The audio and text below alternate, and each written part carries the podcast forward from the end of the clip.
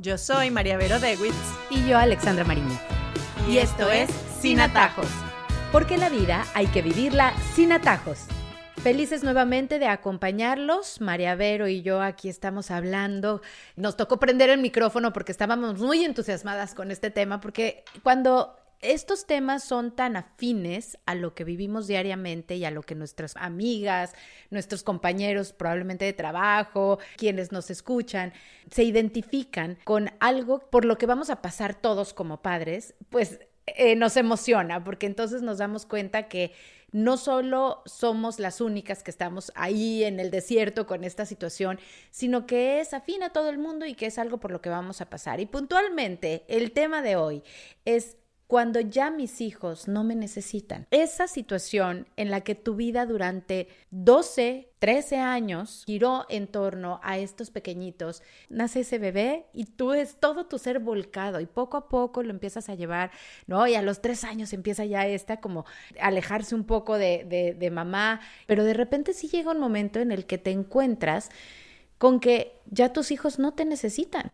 y probablemente dejaste un trabajo y se quedó en stand-by tu vida y fuiste mamá 100%. Y lo digo como mujer porque a veces el papá tiene un rol distinto, ¿no? En la familia. Aquí sí vamos a hablar un poco más de mamá porque realmente eh, es esa situación que sucede en, en una mujer.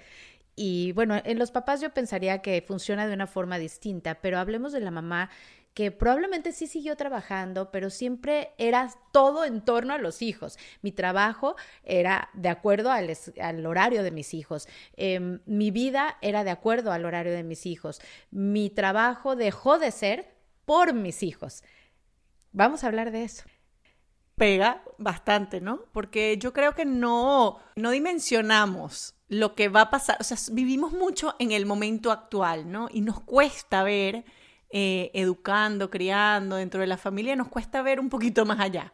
O sea, siempre estamos como pensando en resolver lo de ahorita, lo pendiente ahorita, lo que es urgente. Y nos cuesta, nos cuesta como ver que a veces nuestras acciones hoy pueden luego afectarnos o pueden luego traer consecuencias. Y hay un libro que me encanta que se llama Madres demasiado madres de Osvaldo Poli. Y se enfoca en esta característica, ¿no? Que tenemos a veces las mamás de ser necesitadas, ¿no? O sea, de que nos necesiten, de que, de que somos nosotras las que resolvemos todo, las que, la única que puede salvar a, toda la, a toda la familia de todos los problemas que le puedan pasar. Y me acuerdo y les voy a contar un chiste muy rápido, porque entonces dice, llega el niñito y le cuenta al papá, papá, papá, ¿dónde están los Pirineos? Ay, no sé, mi vida. Pregúntale a tu mamá que es la que guarda todo. Y es que es así. Uno es la que guarda toda la vida, una es la que tiene la cosa, una es la que está pendiente de absolutamente todo. Es una forma de sentirse querida, ojo, ¿no? Y a las mujeres nos gusta mucho sentirnos queridas de esa forma. Entonces, a veces tú le dices, bueno, pero ¿por qué, ¿por qué tu hijo duerme contigo en la cama? Es que él no puede dormir sin mí. No, es que la que no puede dormir sin él eres tú. Es al revés. Entonces, yo creo que eso, esa sensación de sentirte necesitada, es como esa gasolina, ¿no? Que nos mueve y que nos, y que nos hace seguir. Pero llega el momento en donde esa necesidad como que va disminuyendo y van creciendo y ya no hay que hacer la tarea con ellos y ya no hay que recordarles que se cepillen los dientes. Espero que no les estén recordando que se cepillen los dientes cuando tengan 15 años. Y bueno, la vida va pasando. No quiere decir que cuando sean a la universidad, que ni siquiera hablemos de ese tema, no, sino que ya poco a poco esa necesidad que tienen nuestros hijos de nosotros va disminuyendo y nosotros no nos hallamos, no nos hallamos, no nos hallamos en la familia, no, no hallamos con el tiempo libre. Entonces, podemos tener dos tentaciones. la primera es, bueno, voy a crear esa necesidad, voy a, voy a seguir creando que me necesiten. Y aquí volvemos a la mamá sobreprotectoras que no somos capaces de dar libertad, que queremos controlar todo, que queremos estar encima de, todos los planes, de todo lo que hacen, saber qué están haciendo en cada momento, porque necesitamos esa actividad eh, de madre que sentimos que nos está abandonando. O, bueno, también está la otra salida, que es decir, bueno, voy a volver a lo que era mi vida antes, ¿no? Pero resulta que no es tan fácil.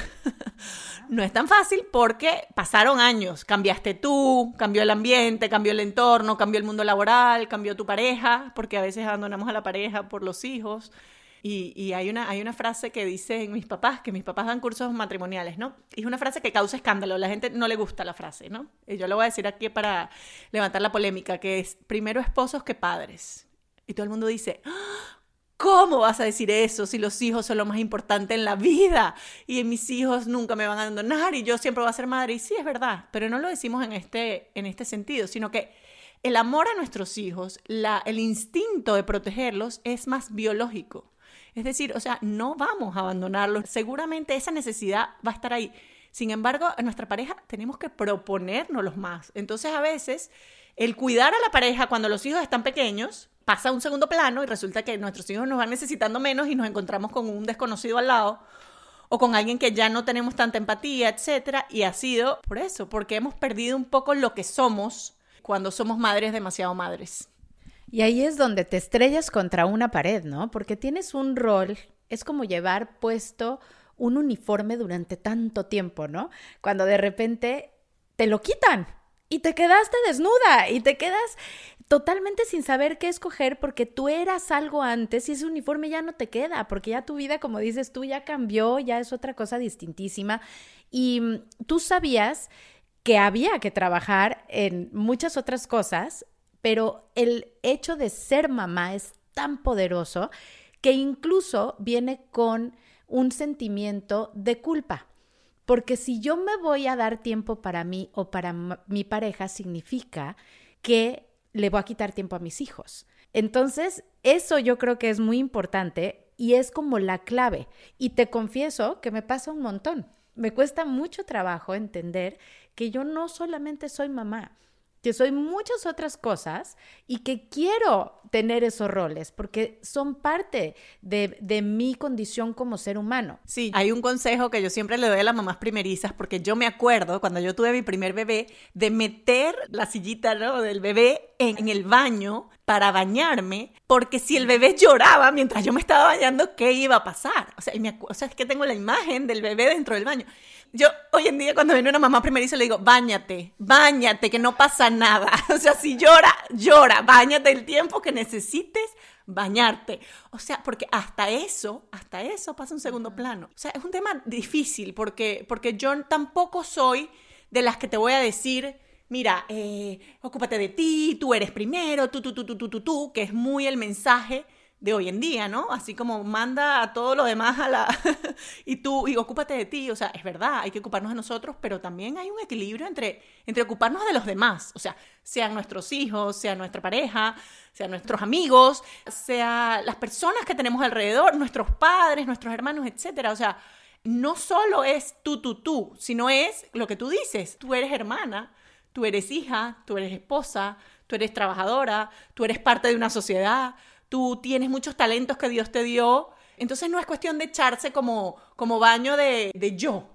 Entonces necesito ir al spa para estar conmigo. No, sino decir, o sea, además de este tiempo que tú pasas con tus hijos, que es muy importante, pues también es muy importante el tiempo y el regalo que tú le das de ti a tu comunidad, a los demás además de tus hijos también te necesitan. Hablando entonces de este tema de cuando mis hijos ya no me necesitan, entonces me gustaría como encontrar ese equilibrio entre la mujer que ha trabajado toda la vida y que, pues porque así pasó, fue mamá también, pero de repente cuando ya como que lo logré, ya mis hijos salieron, entonces ahora sí me voy a volcar a mi trabajo.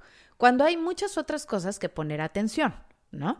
Porque aquí no estamos hablando de ser madre y qué es lo que pasa, sino ser mujer. Ser mujer no necesariamente es ser ejecutiva. Y eso es muy importante porque creo que muchas mujeres creen que su identidad está en su vida laboral. ¿Qué opinas de eso? Bueno, eh, es, el tema del éxito, ¿no? El tema del éxito que nos, ha, nos carcome la cabeza. ¿Qué es una mujer exitosa? Y tenemos también la tentación de criar a nuestras hijas que con este sentido, ¿no? O sea, es que no, es que para nosotros ser mamá es como, ah, bueno, o sea, sabemos que es algo importante en nuestra vida, pero no es algo, no es algo que consideremos un éxito, ¿sí o no?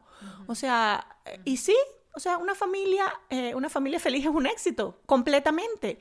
Y una mujer que es capaz de hacer su trabajo profesional bien y de cuidar a sus hijos y a su familia bien es una mujer exitosa. Pero una mujer que también decide en algún momento eh, renunciar a un éxito laboral porque su familia la necesita más, pues también es un éxito. Y una mujer que tiene un esposo que la apoya y que es capaz de quedarse en la casa porque mi trabajo eh, laboral me exige mucho y logramos un acuerdo en el que, en el que nuestra familia eh, eh, esté contenta, también es un éxito. Entonces, yo creo que ese tema de la, del, trabajo profesional como el cúspide de la actividad humana, em, no sé, yo no me lo como. O sea, veo mucha gente súper profesional que es infeliz. O sea, para mí es mucho más importante, pues, ser feliz con lo que uno está haciendo, ¿no? Entonces tampoco el tema de la profesionalitis como que me, me, da, o sea, ojo, el trabajo profesional es importante porque nos llena y porque además aportamos algo a la sociedad.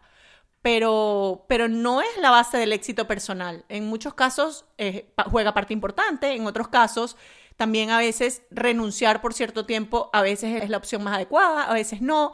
Cada familia es cada familia, cada mujer es cada mujer y cada situación es cada situación. Y yo las admiro a todas, como digo, o sea, a todas las admiro, porque, porque al final eh, siempre hay una pelea tonta entre la que trabaja y la que se queda en casa. Entonces, ah, no, es que tú haces más, es que yo hago menos, es que para nada. O sea, cada situación de la vida es súper respetable, todas son admirables. Todas dedican todo su corazón y su tiempo a su familia, a sus hijos, el tiempo que tienen y hacen malabares. Entonces yo creo que eh, no necesariamente el trabajo profesional es obstáculo, pero tenemos que cuidar el equilibrio. Y la que está, se queda en la casa también tiene que cuidar el equilibrio, porque a veces el estar en la casa no es sinónimo de tener una familia contenta o de que tú estés feliz, etcétera. O sea, no necesariamente. Puedes estar muy infeliz o puedes estar tomando decisiones que no son las correctas. Entonces, ese tema de, la vida profesional y de la vida personal y del quedarse en casa es, como, es como bien, bien particular. Yo siempre he dicho que no hay el escenario perfecto, ¿no? Si estás en la oficina, entonces no tienes ese espacio para poderle dar a tus hijos lo que le quisieras dar de tiempo tuyo. Pero si estás en casa, te hace falta como tener esas conversaciones con personas adultas y tener esa mm, adrenalina que también te da el hacer lo que disfrutas y lo que te gusta. Nunca hay como ese plano perfecto, pero creo que no hay nada perfecto en la vida, que hay que saberlo, encontrar, equilibrar y entender que las situaciones y las decisiones que tomamos cuando empezamos una familia, pues son con las que tenemos que seguir, ¿no? Nuestras vidas. Y llegamos a ese momento en el que nuevamente nos damos cuenta y volteamos hacia atrás y decimos, ok, llevo 10 años, 12 años de mi vida, todo evolucionó y me lleno de miedos porque no encuentro cómo poder llenar el vacío que dejan estos niños que fueron mi razón de ser de respirar, de vivir y de hacer. Y yo creo que ese es el error, tratar de llenar un vacío. No se trata de eso. Yo creo que se trata más bien de, mm, de, poder cambiar, de poder cambiarnos de uniforme, como tú decías al principio. O sea, el decir, bueno, ya yo no soy mamá de niño chiquito, pero soy mamá de adolescente. Y eh, aunque no me necesitan para muchas cosas, me necesitan para muchas otras. Y aunque el tiempo sea distinto, el tiempo de dedicación sea distinto, también hay tiempo de dedicación. Y en el, en el tiempo libre que me queda, pues nuevamente, no es que voy a llenar el vacío, es que yo también, estos cambios que se produjeron en mí mientras yo tuve mi familia, aprendí mucho. Y quizás yo antes de tener hijos era ingeniera y resulta que ahora soy chef. o sea, porque descubrí que la cocina es mi pasión. Y eso es la vida. O sea, yo creo que la vida nos va nos va como llevando por, por caminos, ¿no? O que uno también tiene que estar como abierto, que la vida te sorprenda, ¿no? Y a no cerrarte. Yo además creo que incluso criticamos mucho la pandemia, pero yo creo que la pandemia nos enseñó mucho, como que nos abrió un poco a pensar fuera de la caja, como dicen, ¿no? O sea, hay muchas maneras de trabajar, hay muchas maneras de hacer cosas, hay muchas maneras de aportar a la sociedad, hay que no necesariamente implican estar ahí físicamente. Hay muchas maneras de aprender, hay muchas maneras de estudiar, o sea, ¿cuántas cosas hay que uno puede hacer dentro de la familia y fuera.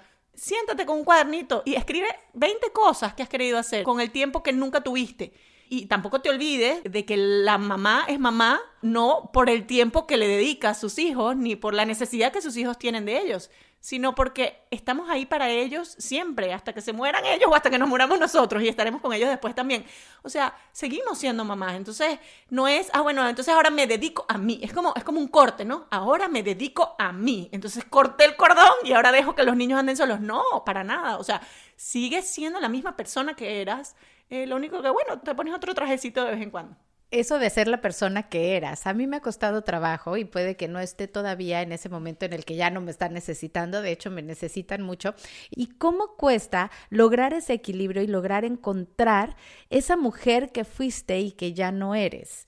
porque evolucionaste, porque cambiaste. Y muchas mujeres tal vez no lo ven como algo positivo, sino como decir, no, es que yo me dediqué y me descuidé y empiezas otra vez con esos sentimientos de culpa y a darte durísimo en el que, mira, mi cuerpo cambió, mi mente cambió, pero yo creo que también evolucionamos. El hecho de hacernos cargo de todo nos hizo mucho mejores en mucho sentido. Y cuando cambiamos el chip en nuestra cabeza y entendemos que podemos eh, realmente hacer muchas cosas, porque ese entrenamiento como mamá y cuidar de dos personas tanto tiempo y de crearlos y hacerlos personas de bien, pues nos hace tener muchas más cualidades.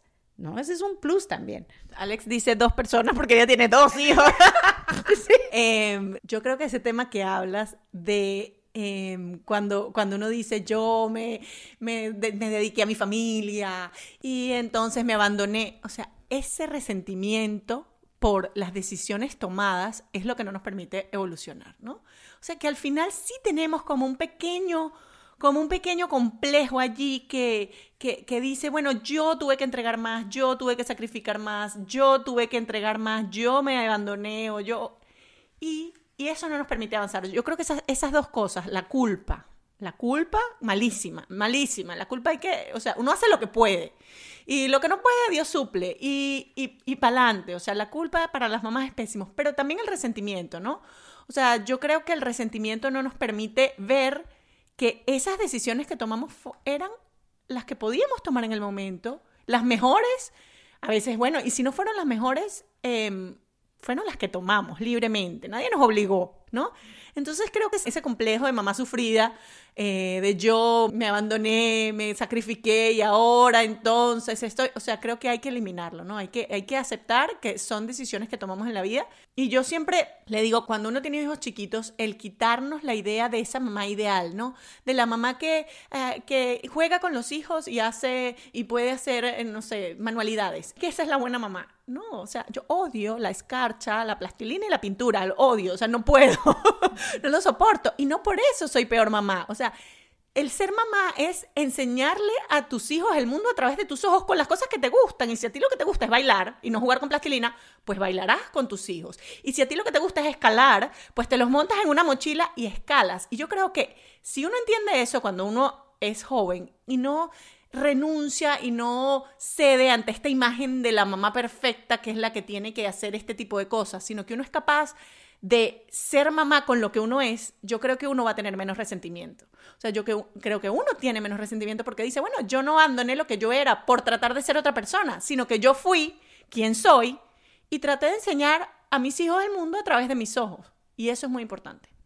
Un consejo para los papás los hombres, los esposos que sí acompañan a esa señora que no se halla y que entonces ya perdió un poco su rol dentro de la casa, un consejo para decir, ¿cómo voy a llevar ahora a esta señora que tengo al lado que ahora me está molestando a mí porque es que yo creo que em, empieza a pasar eso, ¿no? Porque entonces ya tu mirada no está en esas personas o personitas que ya, ya tienen como su vida y empiezan a descubrir el mundo, sino en la otra persona, personota que tienes al lado y que ya ahora vas a empezar a molestar. Entonces, un consejo para esos esposos que dicen, y bueno, ya se fueron estos, ahora me la va a montar a mí, ahora me va a estar diciendo a mí qué hacer y qué no hacer. Mira, primero decirle a los papás que, que este podcast es para todos, eh, a los que se quedan en casa, esto no va dirigido a ustedes, porque ustedes cuando no son necesitados, mira, cambian el chip muy fácil, no les afecta emocionalmente. No, quiere decir que nosotros no asumamos que hay papás que se quedan en la casa con los hijos o que se ocupan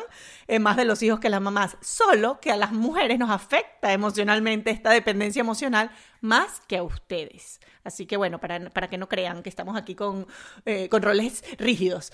Eh, y luego, es un consejo para esos esposos. Mira, yo creo que hay que tratar de apoyar mucho, ¿no? O sea, de ver desde los dos puntos de vista, desde el punto de vista de la mujer y del hombre. Empatía, saber ponerte en los zapatos del otro. O sea, minimizar los sentimientos y las emociones es algo que normalmente los hombres hacen porque ellos no los entienden como los vivimos nosotros. Entonces decir, ay, no seas exagerada, ay, pero no tienes por qué estar triste por eso, ah, pero no seas dramática. O sea, pésimo, 0-1. O sea, no se pueden decir esas palabras porque sencillamente, sí, nosotros sentimos de manera distinta y creo que necesitamos ese apoyo de, cuando nos sentimos solas, nos sentimos tristes, nos sentimos dramáticas. O sea, bueno, pues nos pasen la manito por la espalda y nos digan, sí, mi amor, no pasa nada, yo estoy aquí. O sea, acompañarnos mucho. Y yo creo que los hombres también tienen como un poder de motivación muy importante con sus mujeres. O sea, no sé si te pasa a ti, pero a mí cuando mi esposo me dice que como que le gusta algo que estoy haciendo profesionalmente o, o me impulsa mucho a que busque un hobby, a que busque una actividad si haz esto y, trata de quedarse con los niñitos para que yo lo haga, etcétera, como que yo siento también como que me siento más animada y siento como la responsabilidad de decir, oye, yo tengo mucho que aportar al mundo, además de mis hijos, o sea, y si él lo logra ver, ¿por qué no lo veo yo? Entonces yo creo que esa motivación que nos dan es súper importante. Pues así llegamos a nuestras conclusiones. Cuando ya mis hijos no me necesitan, la necesidad de ser necesitadas, de ahí partimos. Es innato de ser mamá, de ser mujer no nos hallamos, nos convertimos en eh, la mamá sobreprotectora o la de volver a la vida de antes, ¿no? Estás en ese ir y venir, pero es importante cuidar a la pareja cuando nuestros hijos están pequeños y entender que después vamos a ser los únicos dos y desde el principio empezar a trabajar en esa, en esa relación de, de matrimonio, más allá de la relación de familia, ¿no? Eh, sentimiento de culpa nos inunda, pero debe haber un equilibrio entre ocuparme de mí, pero también de los demás, en saber que nuestros tiempos son importantes, en que le podemos dar algo de mí a todos los demás, no solamente a nuestros hijos, sino encontrar muchos espacios en donde podemos ser eh, mujeres exitosas, sí, y esos logros eh, profesionales son importantes, pero no es la base. Hay muchas otras cosas eh, que hacen parte del ser humano y de ser mujer que alimentan, ¿no? Eh, como tu espíritu para poder salir adelante. No se trata de llenar el vacío, sino de descubrir nuevas pasiones. Ah, eso nos lleva a que el resentimiento por las decisiones tomadas en el pasado no nos permite avanzar y el sentimiento de culpa es lo más dañino que podemos tener. Se hizo eh, afrontamos esas ideas y entendemos que evolucionamos, que somos personas distintas, pero que somos mejores personas. Y la pareja, tener un poco de empatía, minimizar los sentimientos de su pareja no es el camino correcto, es más bien el de acompañar. El acompañamiento es clave. Sí, eh, perfectas conclusiones de todo lo que hablamos aquí. Yo creo que es importante em, recordar eso de que madres demasiado madres, ¿no? Eh, ¿cuándo, a veces se nos va la mano? ¿Cuándo estamos llenando vacíos emocionales nuestros con nuestros hijos? Y eso nos hace daño a nosotros y les hace daño a ellos, ¿no? Entonces, eh, yo creo que eso después, a la larga, trae consecuencias de sentirte muy vacío cuando el hijo se va. Entonces, yo creo que esos vacíos emocionales hay que irlos llenando con lo que corresponda y no necesariamente con esa, esa sensación de sentirnos necesitadas. Y no nos vamos a ir sin antes recordarles que nos pueden escribir a sinatajospodcast.gmail.com. Ya saben que estamos dispuestas a poder hablar de los temas que a ustedes les interesen. Yo soy Alexandra Marino. Y yo soy María Vero de Wits. Y, esto es Sin Atajos. Porque la vida hay que vivirla sin atajos.